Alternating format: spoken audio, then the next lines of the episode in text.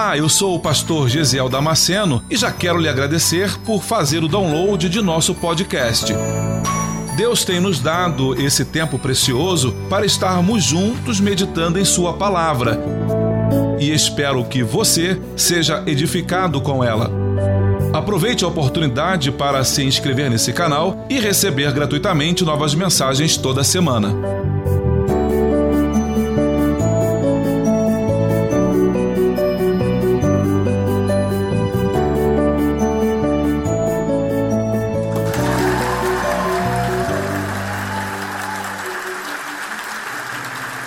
Aleluia.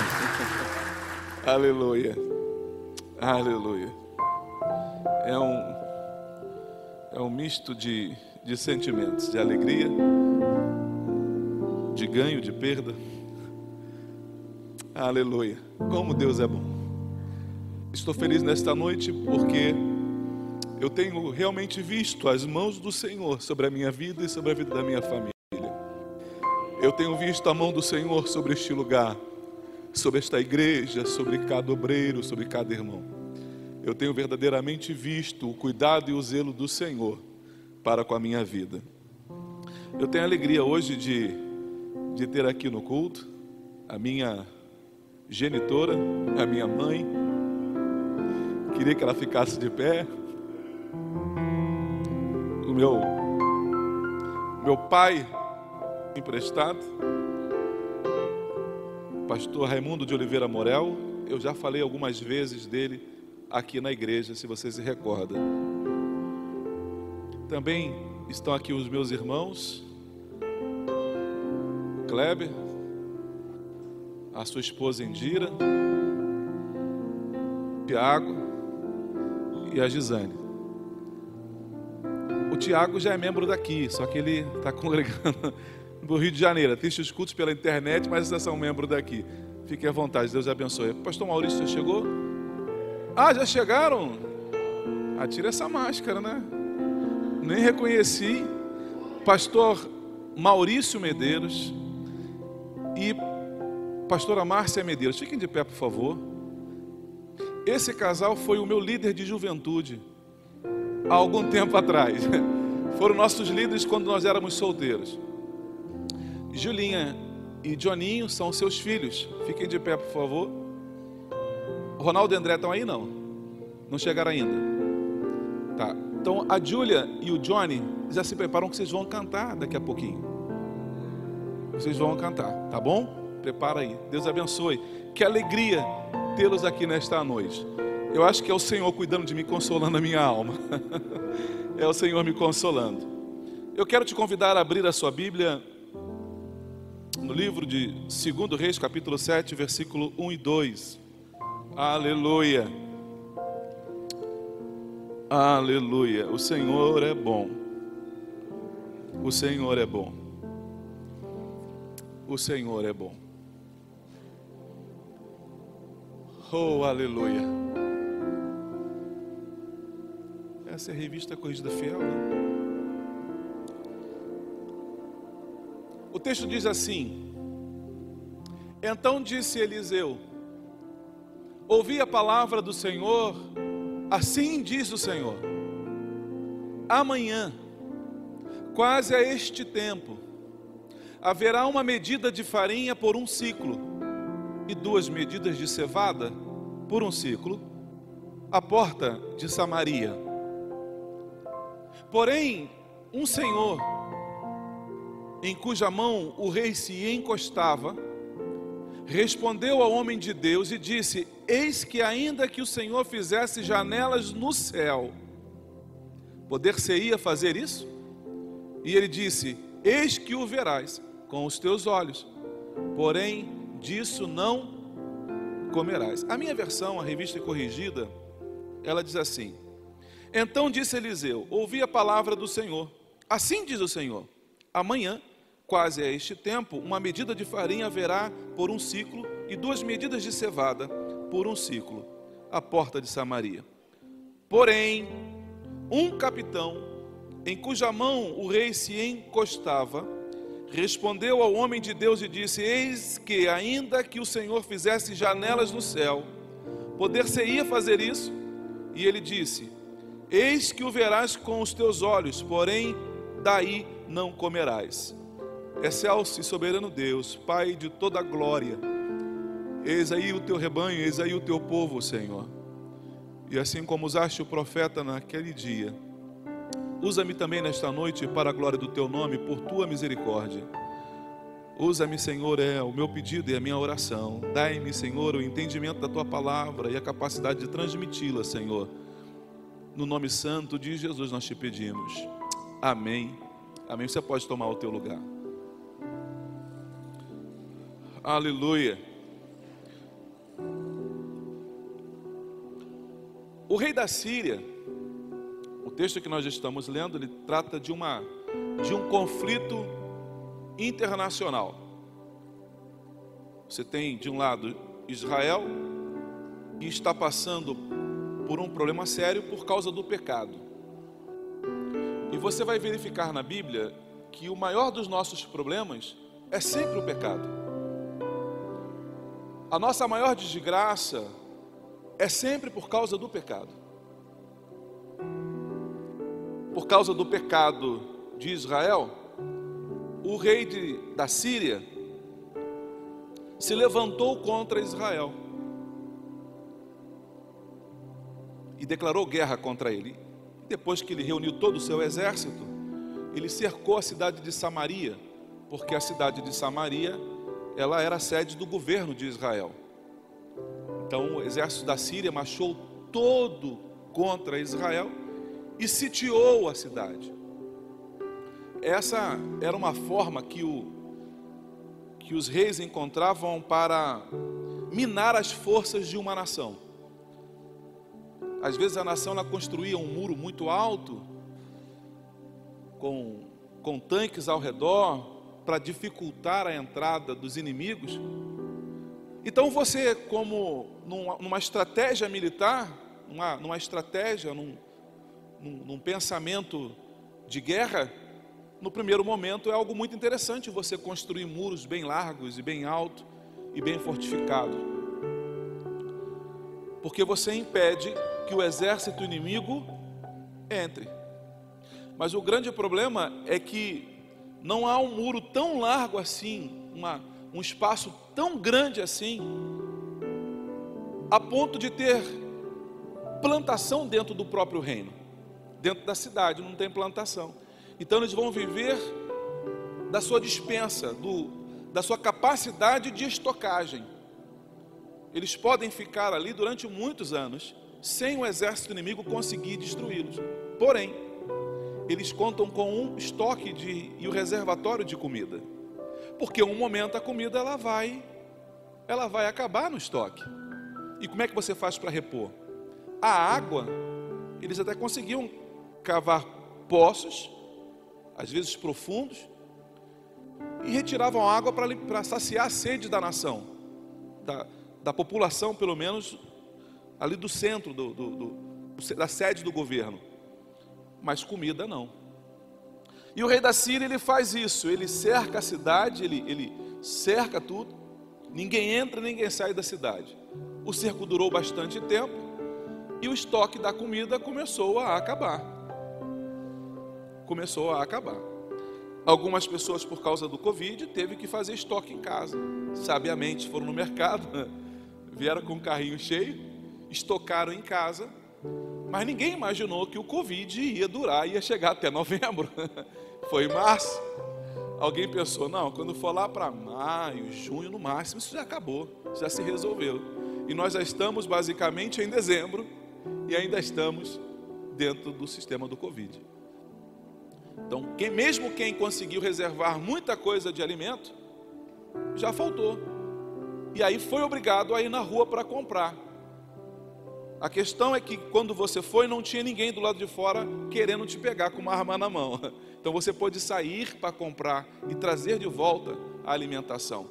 Mas no caso deles, ninguém entrava, mas também ninguém saía.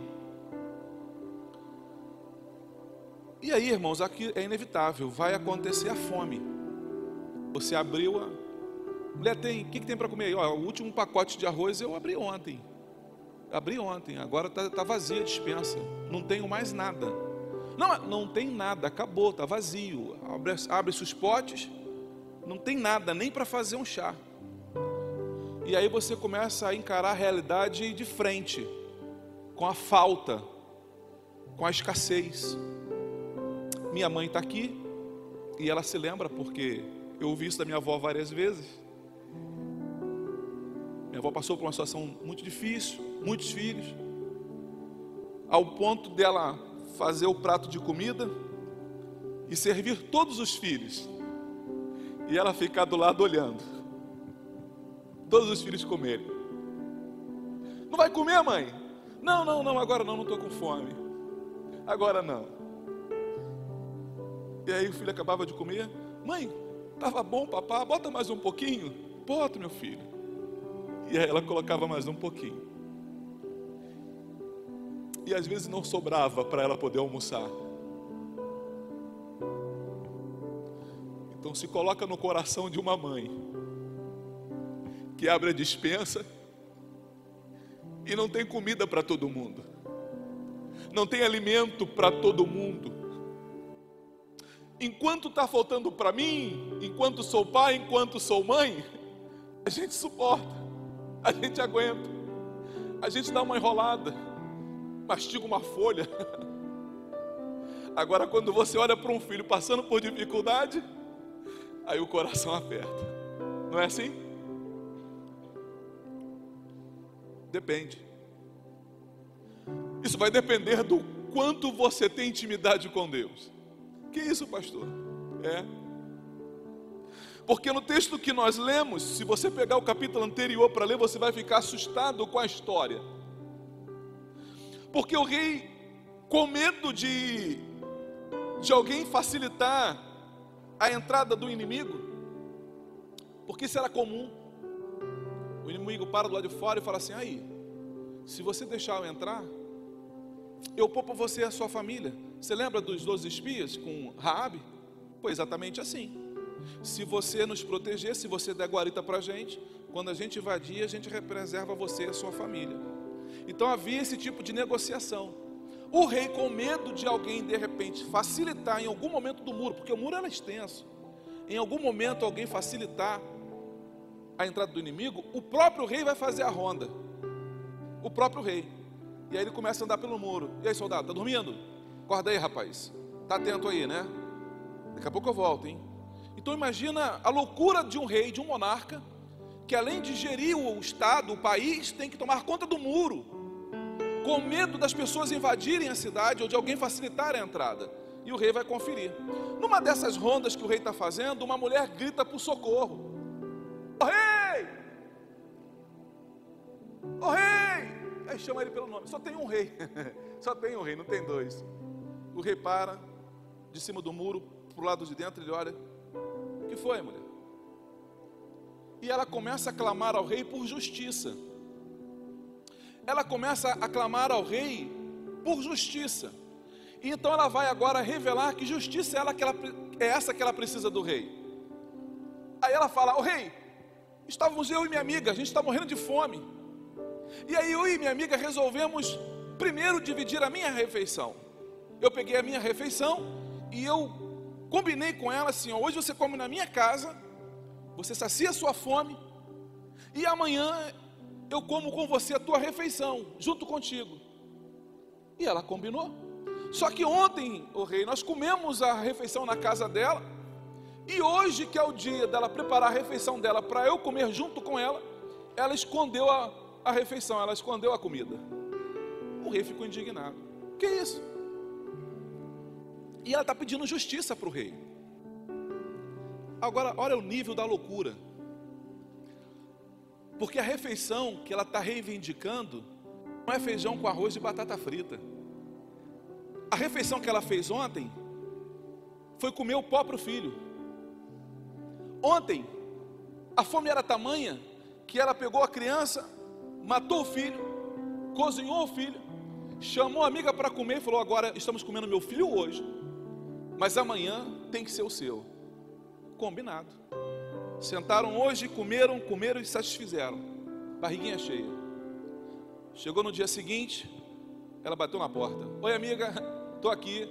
Hoje eu vim para comer o seu filho. Ela falou assim: O meu não. O meu não. E ela esconde o filho.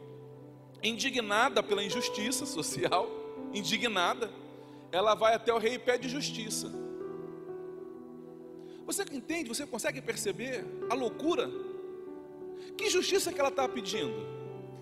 Se ela tivesse de fato esperando justiça, a justiça que ela merecia era a prisão e a morte das duas. Era no mínimo a prisão das duas, porque mataram o próprio filho. Mas o pecado nos cega.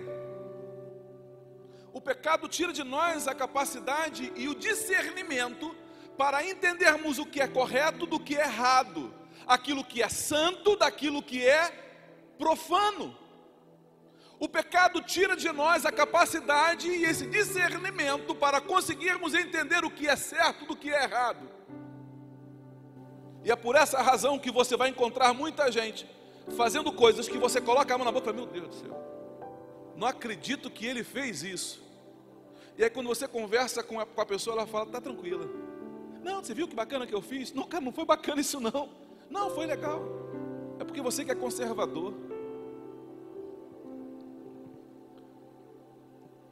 Os irmãos entenderem o, o tamanho da desgraça, a fome era tão grande que uma cabeça de jumento, uma cabeça de jumento, pensa aí um cavalo, só a cabeça do cavalo, ela custava cerca de 320 reais.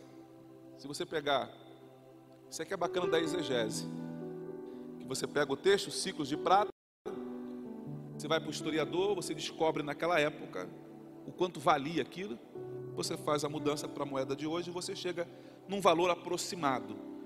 Então, uma cabeça de cavalo custava 320 reais. Mas o texto diz que eles usavam o esterco de pomba como acompanhamento. Vai se comer uma cabeça de jumento, de cavalo, e para acompanhar no lugar do arroz, porque não tem, vai se comer o que? Esterco de pombo cocô de pombo. E custava esse esterco de pombo o equivalente a apenas 250 gramas, não é muita coisa, só 250 gramas. Vai custar cerca de 38 reais. Hoje nós fomos almoçar, na hora do almoço, a refeição galeto saiu por 70 reais para quatro pessoas. Você faça as contas. Só o esterco do pombo aqui é 38 pila.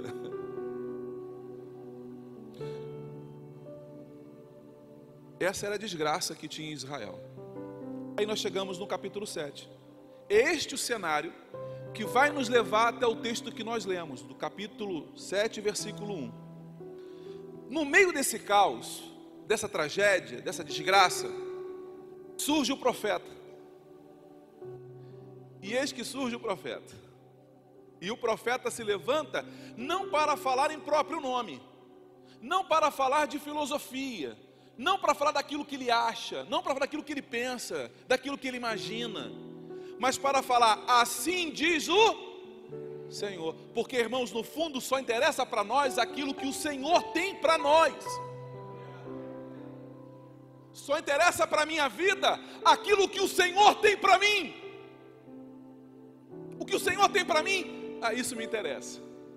E o profeta se levanta, versículo 1 diz: Então disse Eliseu: Ouvi a palavra do. Não é a minha palavra, é a palavra do. Deixa eu dizer uma coisa para você, meu irmão. Eu estou aqui nesta noite não para falar algo de mim. Eu estou aqui nesta noite para falar a palavra do Senhor para a tua vida. Eu estou aqui nesta noite como voz profética, como arauto do Senhor, para dizer para você aquilo que Deus estabeleceu lá no céu, para se cumprir na tua vida aqui na terra. Então, não olhe para mim, se te favorece e se te facilita crer, feche os teus olhos, porque quando você olha para mim, você fala: Ah, ele é que nem eu, é que nem eu, usa até óculos, está de cabeça branca, puxa o S Carioca, cara. O cara é carioca. Então, O, pro, o grande problema é quando a gente começa a olhar para o profeta e a gente fala: Ah, mas será? Não tem cara de profeta. Porque a gente cria um estereotipo, a gente cria uma, uma, uma imagem do que seria um profeta. E como a gente se engana com isso. Já falei isso algumas vezes. Ontem, jantando com o pastor Morel, ele me contou que havia recebido algumas palavras de algumas pessoas acerca de algo que ele queria que Deus fizesse na vida dele. E a palavra é sempre a mesma: Deus vai fazer na tua vida, né? Deus vai fazer. De repente ele está num lugar, para um rapaz,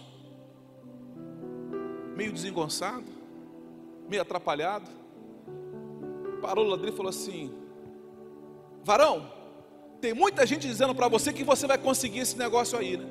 Mas o Senhor manda te dizer que não. Ele olhou aquilo e ele entendeu que era o Senhor falando com ele. Se você para para olhar o modelo, você fala: ah, Isso aí não é profeta, não. Então, deixa eu dar uma dica para você. Nunca julgue um profeta pela sua aparência. Nunca julgue um profeta pelo teu jeito. Nunca julgue um profeta se ele entrar aqui marchando. Nunca julgue um profeta se ele começar aqui. Hum! O fato de dizer hum não significa dizer que ele seja profeta. Olha aí, hein? Hum! Isso é fácil de imitar, irmãos. Mas quando você está ligado no trono da graça, quando você tem intimidade com o Senhor, e o profeta fala, o teu ouvido entende e discerne a voz do Senhor. Mas você tem que estar atento. Qual é a voz que você tem ouvido? A quem você tem dado crédito? Quais são as vozes que têm ecoado no teu ouvido e dizendo o quê? E dizendo o quê? Assim diz o Senhor: quando? Amanhã. Segundo Crônicas capítulo 20, versículo 20 diz: creia nos seus profetas e prosperareis. O que está sendo exposto aqui não é um pensamento do profeta, não é o que ele acha, mas o que a palavra do Senhor diz. E se o Senhor disse, vai se cumprir. Se o Senhor disse, irmãos, se o Senhor disse para você que ele vai fazer, esquece o resto. Eu posso falar isso. A minha filha marcou casamento para esse ano. Pensa a angústia do coraçãozinho dela. Eu, como pai, acompanhando todo o processo, e vocês viram, desde março para cá, as empresas de festa começaram a cancelar as festas. Foram cancelando. As casas de festas foram cancelando, foram fechando as casas de festa e ninguém fazia mais nada. E a angústia dela, pai, e agora o que eu faço? Continua confiando. Deus não falou que era a tua vitória, a vitória é tua? Falou. Deus falou, minha filha. Pai, mas estão fechando tudo. Esquece e continua confiando. E ela seguiu confiando. Quando nós chegamos junho, julho, a empresa quis cancelar com ela, falou assim: ah, não, não vamos fazer o teu casamento aqui porque a prefeitura fechou tudo. Não, não vamos fazer. Pai, continua confiando. Quem falou com o Senhor? Quem falou contigo? Foi o Senhor. Continua crendo, filha. Continua crendo. Às vezes eu tinha que pegar ela chorando, encostar ela aqui. Falar, filha, o Senhor é contigo. Não dê confiança para o que as mídias falam. Se você tem uma palavra do Senhor, não dê crédito para o que falam aí fora. Se você tem uma palavra do Senhor, Juliana, não dê crédito para aquilo que você vê. Porque nós não caminhamos pela vista, nós caminhamos pela fé. Eu não caminho pelaquilo que eu vejo, eu caminho pelaquilo que eu creio. Então eu não preciso me sentir motivado. Ah, agora sim, agora está dando certo, agora vai, agora. Ah, e agora a coisa. Não, meu irmão, nós não caminhamos dessa forma. As coisas foram seguindo. Quando chegou, a tia adoeceu. Nós oramos aqui pela, pela irmã da minha esposa, pela, pela Cláudia, ela adoeceu. E aí a mãe dela também adoeceu. Tudo favorecendo para que cancela o casamento. Tia não vai poder ir, avó não vai poder ir. Pai, o que, que eu faço? Era uma pressão de tudo quanto era lado. Era a família que queria vir, mas não podia por causa da enfermidade. Agora você tem outro problema que é tá fechado o local de festa, não tem nada favorecendo e te dando esperança para que você consiga fazer o casamento.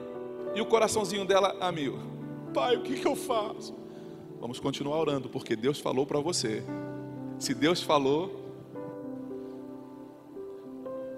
Em novembro, vocês lembram?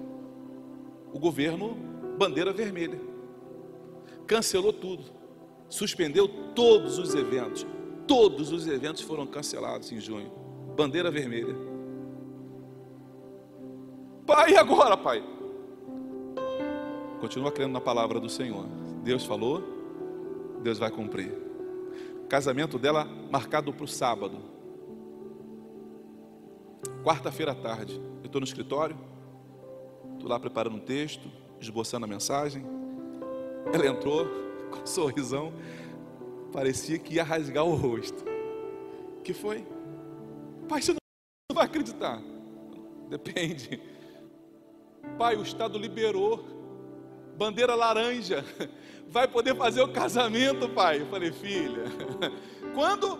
Quarta-feira.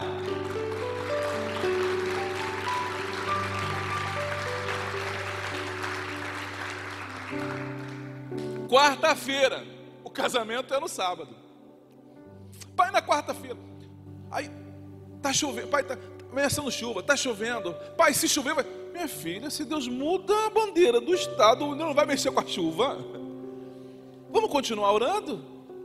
Sexta-feira fomos lá no lugar para ver o espaço, fazer o, um ensaio, os, os, os, padrinhos poderem entrar.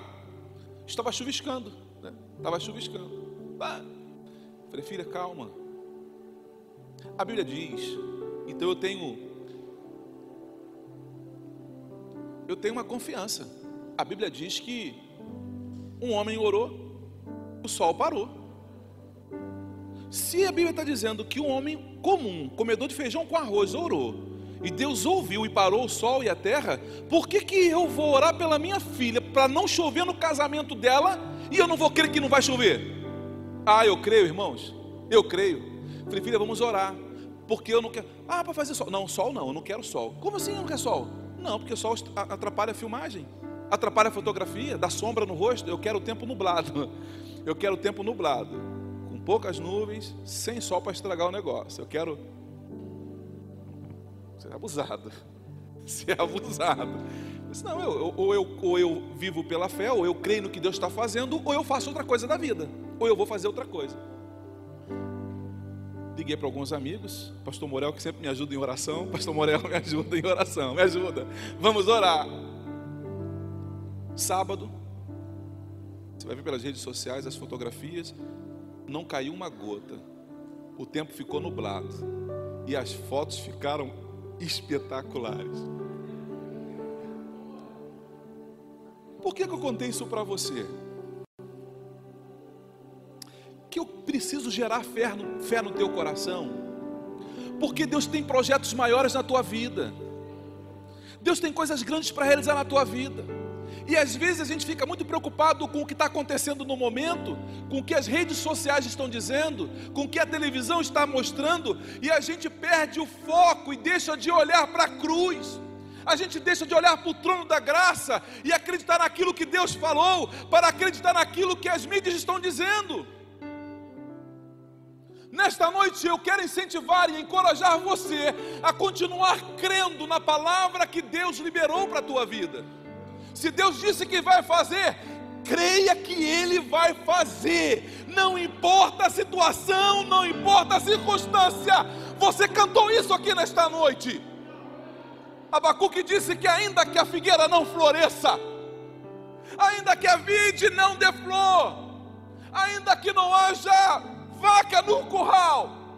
Todavia, eu me alegrarei no Senhor. Só se alegra, meu irmão, quem confia. Só se alegra quem acredita. Nesta noite, Deus está dizendo para você: celebre o meu nome, celebre o meu nome, porque eu, Senhor, vou fazer aquilo que disse que faria. Aleluia! Oh, aleluia!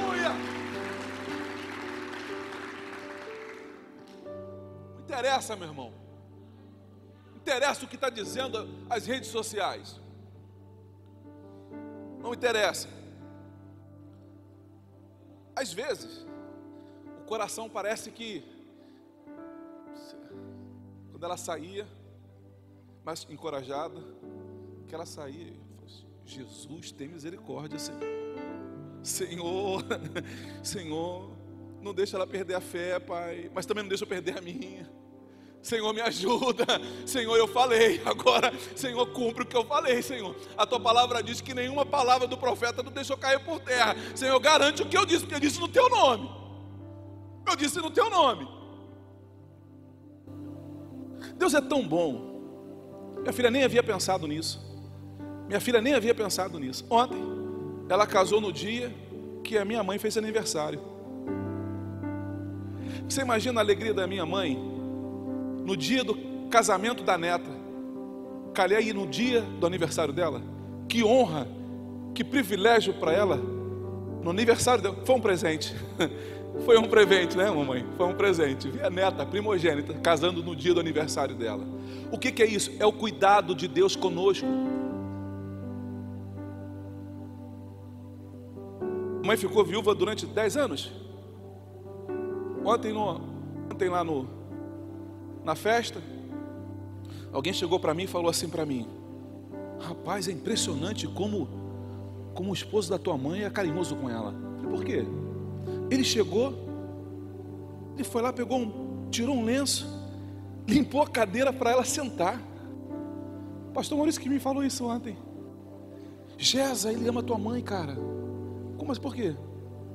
Ele tirou um lencinho do bolso, foi lá e limpou a cadeira, e vai lá e cuida, e vai lá ver a água, vai lá e mede a glicose, e vai lá e faz uma coisa, e vai lá e faz isso, e faz aquilo outro. Deixa eu dizer uma coisa para você, minha irmã. Deus cuida de você. Deus deseja cuidar e levantar alguém para cuidar da tua vida, para cuidar de você com todos os detalhes.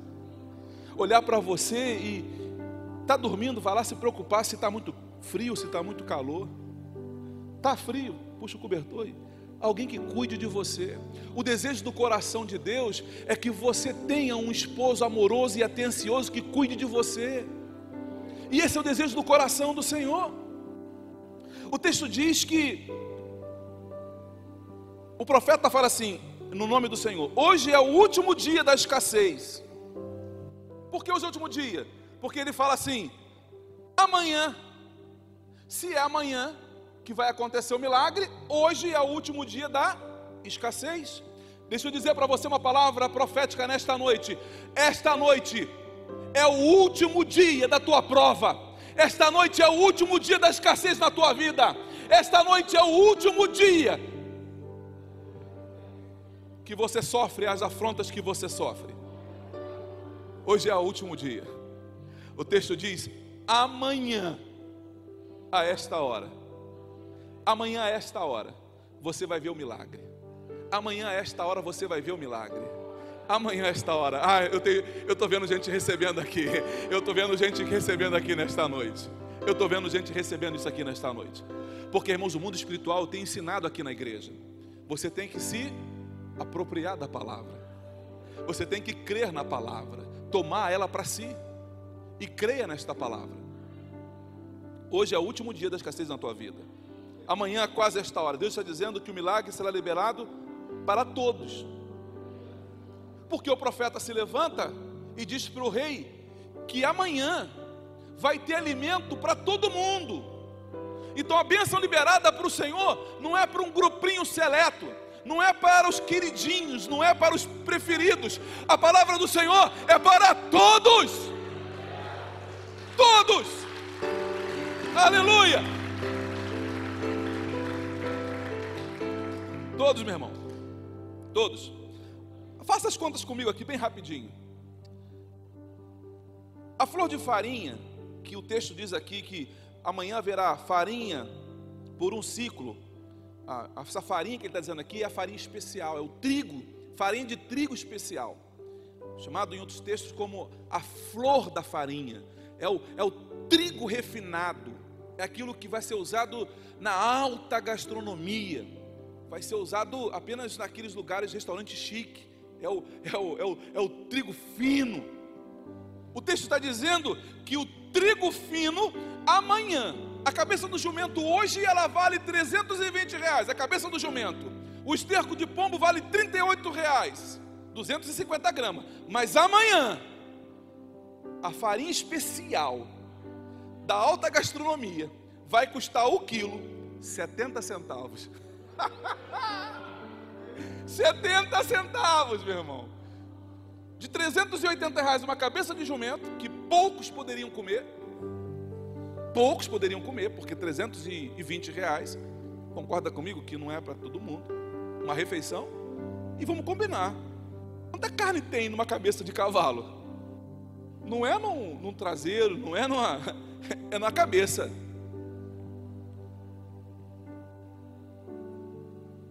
O trigo texto diz que duas medidas de cevada. Cevada era, é parecida com o trigo e tem a mesma função que o trigo.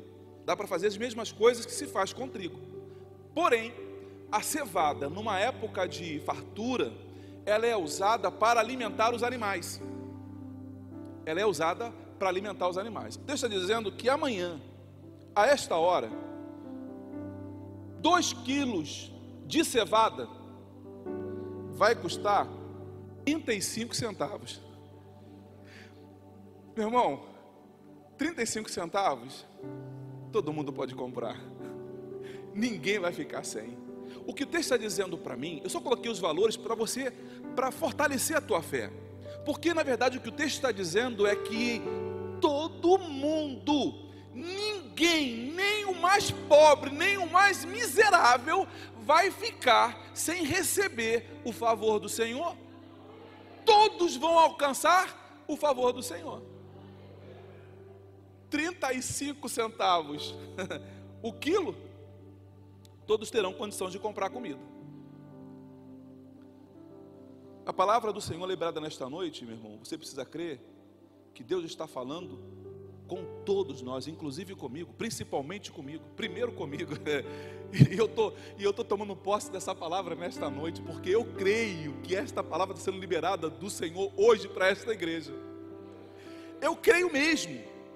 E não estou fazendo isso para fazer tipo não, porque eu creio mesmo que há uma palavra sendo liberada do céu nesta noite, aqui neste lugar. A condição para receber o milagre é crer. É crer. E é aí, é nesse momento, em que a gente separa as pessoas. Mas as pessoas se separam por si só. Percebe que não é Deus que faz a distinção? Ele está dizendo: o milagre é para todos. Só tem uma condição: você precisa crer. E aí é nessa hora que você vê um grupo os que creem para cá, os que não creem para lá. Aí você vê um, não sei se eu acredito. Aí você para, você pensa, é, Deus falou para mim que ele ia fazer. Mas o meu filho saiu de casa. Deus falou para mim que ele ia que ele ia me abençoar minha família, que minha família congregaria na casa do Senhor, mas meu esposo saiu de casa. Não, não, não eu acho que aquela palavra não foi, meu irmão. Creia não olhe para a circunstância, não olhe para o momento presente. Creia, creia. Se Deus liberou uma palavra para você, meu irmão, creia. Pastor Maurício me contou ontem: comprar uma Sprinter de 100 mil reais. Deus liberou uma palavra para ele que daria um carro. Eu creio. Tinha dinheiro? Não tinha um centavo. Apareceu dinheiro. Compraram a Sprinter. Tinha dinheiro para o seguro? Não. Alguém levantou e falou: Pastor, eu, eu dou o seguro. Eu dou o seguro. Quanto é o seguro? É 18 mil. Eu dou o seguro. eu dou o seguro. Meu irmão, quando Deus libera uma palavra na tua vida, quando Deus libera uma palavra para você, esqueça o resto, tape os ouvidos para o restante, porque Deus vai cumprir aquilo que Ele falou. A gente fica observando, ah, pastor, mas ele falou, mas olha, nada está contribuindo, nada está ajudando para que. Pare de ficar olhando para, para esse tipo de coisa. Creia incondicionalmente na palavra do Senhor. Eu vou, creia, ponto final. Ah, mas você é doido. Ah, eu sou mesmo. A Bíblia diz que nós somos chamados de loucos, meus irmãos. Nós cremos em momentos que não, ninguém creria, mas nós continuamos crendo. Nós continuamos crendo. E o Senhor continua fazendo, e o Senhor continua operando, e o Senhor continua restituindo, e o Senhor continua fazendo no meio da sua igreja, porque o povo é dele, nós somos dele, você é dele, meu irmão. A condição para se receber milagre é crer. João, capítulo 11, versículo 40, Jesus vai dizer para Marta: Se creres, verás a glória de Deus. Se creres, verás a glória de Deus. Você precisa crer. Pastor, mas creia. Então somente creia. Acredite na palavra que foi liberada. Acredite naquilo que o Senhor falou que faria na tua vida. Meu irmão, eu estou falando isso debaixo de um temor que você não faz ideia. Debaixo de um temor que você não faz ideia. A questão aqui é que o, o capitão, o texto não fala que foi um recruta, o texto não fala que foi sem desmerecer os cabos, mas não foi um cabo que falou, não foi um cabo velho que falou, não foi um, não foi um, um recruta, um soldado. Está dizendo que quem falou isso foi um capitão. O capitão, quando ouve aquela palavra, ele fala: nem se abrisse janela no céu para cair trigo. Ele ainda debochou da palavra do Senhor. Só que o capitão aqui é alguém de referência. O capitão aqui não é uma pessoa comum. E aí, irmão, às vezes um capitão vai ser um obreiro. Uh, falei. Às vezes um capitão vai ser alguém da igreja, vai ser um pastor. Aqui na palhoça não, aqui, aqui não. Que eu pego os obreiros. Né, pastor João? Eu pego o povo. Libera uma palavra de vitória. O capitão pega no, o capitão que apoiava o, o rei, ele debocha. E ele fala assim: ó, é impossível Deus fazer o que ele falou que faria. E é exatamente assim que vai acontecer comigo e com você. Satanás vai sempre levantar alguém de influência para tentar tirar de nós a fé.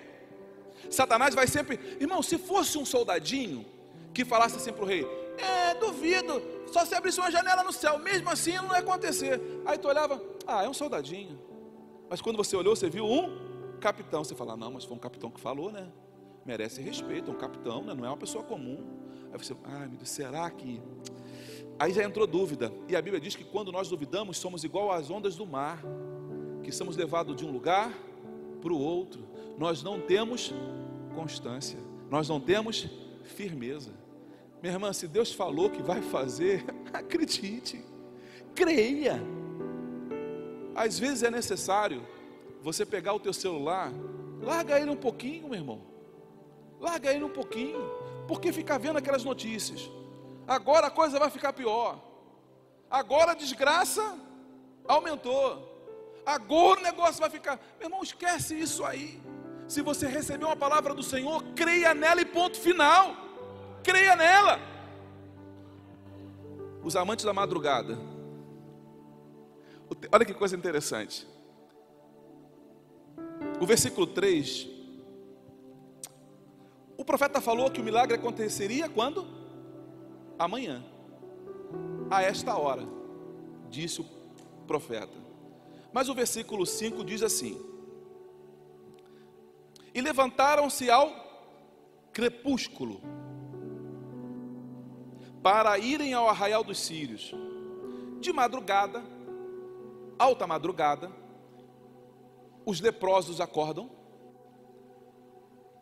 levantam e falam assim: gente, a gente está aqui morrendo de fome, a gente não pode entrar na cidade porque não tem comida. Se a gente for no arraial também, eles matam a gente, mas lá pelo menos tem comida. Vamos lá pedir comida para os soldados? Mas, cara, se a gente, tu é leproso, cara, tu vai morrer mesmo? O que a gente tem para perder? É, é verdade, não tem nada para perder mesmo. Eles foram. Quando chegaram no arraial dos, Filisteus, no, no arraial dos Sírios, o arraial estava tudo deserto. Pensa, acampamento, com comida, bebida, arma, roupa, joias, tesouro. E os leprosos olham aquilo e falam: não é possível, como é que pode isso aqui? Cadê soldado? Não tem ninguém. Ah, deve ser um. O texto diz que eles sentam e começam a comer, e se fartam, e se fartam, e se fartam. Madrugada alguém fala assim, um deles fala assim: puxa vida, está errado. A gente está aqui enchendo a barriga, o povo lá dentro morrendo de fome. A gente tem que anunciar que tem comida aqui fora. A gente tem que anunciar. Vamos anunciar que tem comida para o povo. Meu irmão, não guarde o evangelho só para você. Anuncia para o povo que tem alimento de Deus para eles também. Começa a anunciar para o povo aí fora que tem palavra de Deus para restaurar a vida deles também. Tem muita gente, meu irmão, guardando só para si as delícias, guardando só para si o bom tesouro, o trigo. Mas Deus nessa noite está dizendo para você: compartilhe aquilo que Deus deu generosamente para a tua vida, meu irmão. Compartilha. Deus restaurou o teu casamento, Ele também quer restaurar do teu vizinho. Deus deu emprego para a tua família, Ele também quer dar emprego para a família do vizinho. Deus curou o teu primo de, de câncer, também quer curar o teu vizinho de câncer. Aquilo que Deus fez por você, faça por outras pessoas também. Dai e dar-se-vos-á, boa medida, recalcada, transbordante, sacudida. Você precisa dar e experimentar o favor do Senhor e continuar experimentando o favor do Senhor. O texto diz que os que os leprosos chegaram, avisaram lá para o rei, ainda de madrugada. Versículo 9: Então disseram uns para os outros: Não fazemos bem, este dia é dia de boas novas. Ó, boas novas aparecendo aqui no texto. Hoje é dia de anunciar as boas novas. Hoje é dia de anunciar as. Meu irmão, anuncie as boas novas. Continue anunciando as boas novas. Continue anunciando o amor de Deus. Continue anunciando que Deus é favorável a você. Continue anunciando o favor do Senhor. E se nos calarmos, e se esperarmos até a luz da manhã, algum mal nos sobrevirá. Olha o temor que há no coração deles. Nós não podemos deixar que o dia amanheça sem a gente ir lá avisar para o povo que tem comida. Você percebe o que? Urgência na notícia. Há uma urgência no céu que você anuncie o Evangelho não é para deixar para depois. Ele falou o seguinte: não posso deixar que o dia amanheça sem anunciar para o povo que tem comida aqui fora. Meu irmão, não deixe mais passar um dia sem você anunciar o favor do Senhor. Não deixe passar mais nenhum dia sem você anunciar que Jesus salva, cura e batiza com o Espírito Santo e em breve voltará para buscar a sua igreja. Isso é uma, é notícia urgente. Isso é urgente. Tudo mais é secundário Anunciar a volta de Jesus é urgente. Anunciar o amor de Deus é urgente. Aí o versículo 12 ele termina dizendo assim: E o rei se levantou de noite. Quando? De noite. Quando é que o milagre aconteceu? Foi na madrugada que o milagre aconteceu foi na madrugada.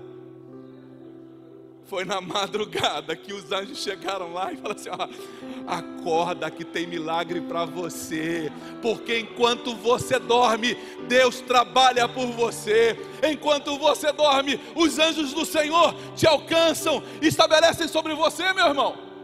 Você está dormindo, aos seus, Ele dá enquanto dorme. Oh, aleluia!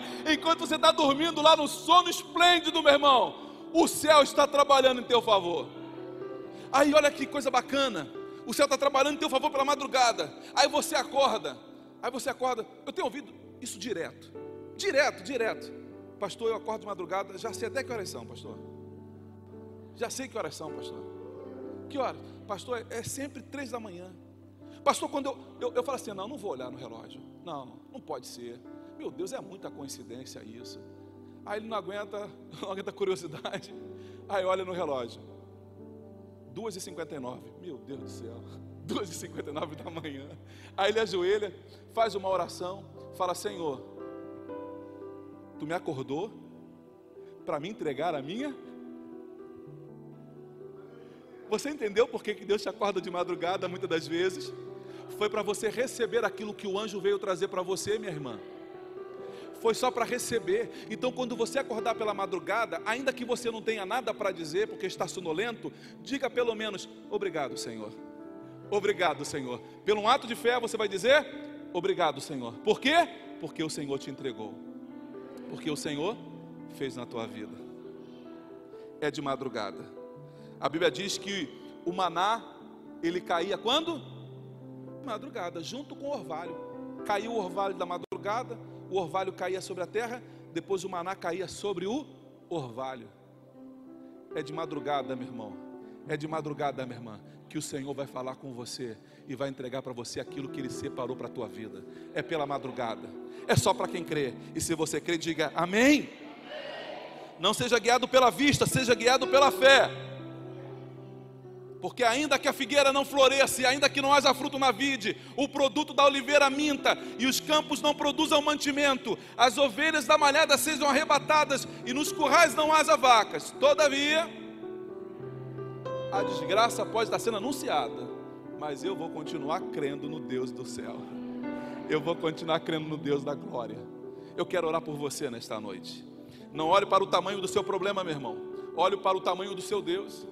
Não olha para o tamanho da sua dificuldade, olha para o tamanho do Deus que está na tua frente, te guiando, te conduzindo. Ah, meu irmão, não olha para o tamanho da dificuldade, olha para o tamanho da nuvem que está sobre a tua cabeça, te guardando nesse deserto, meu irmão. Há um poder e há uma glória de Deus estabelecida sobre o seu povo. Você precisa crer. Eu quero orar por você nesta noite. Você acabou de ouvir mais um podcast. E se você foi edificado com essa mensagem, compartilhe com outras pessoas. Até o próximo encontro.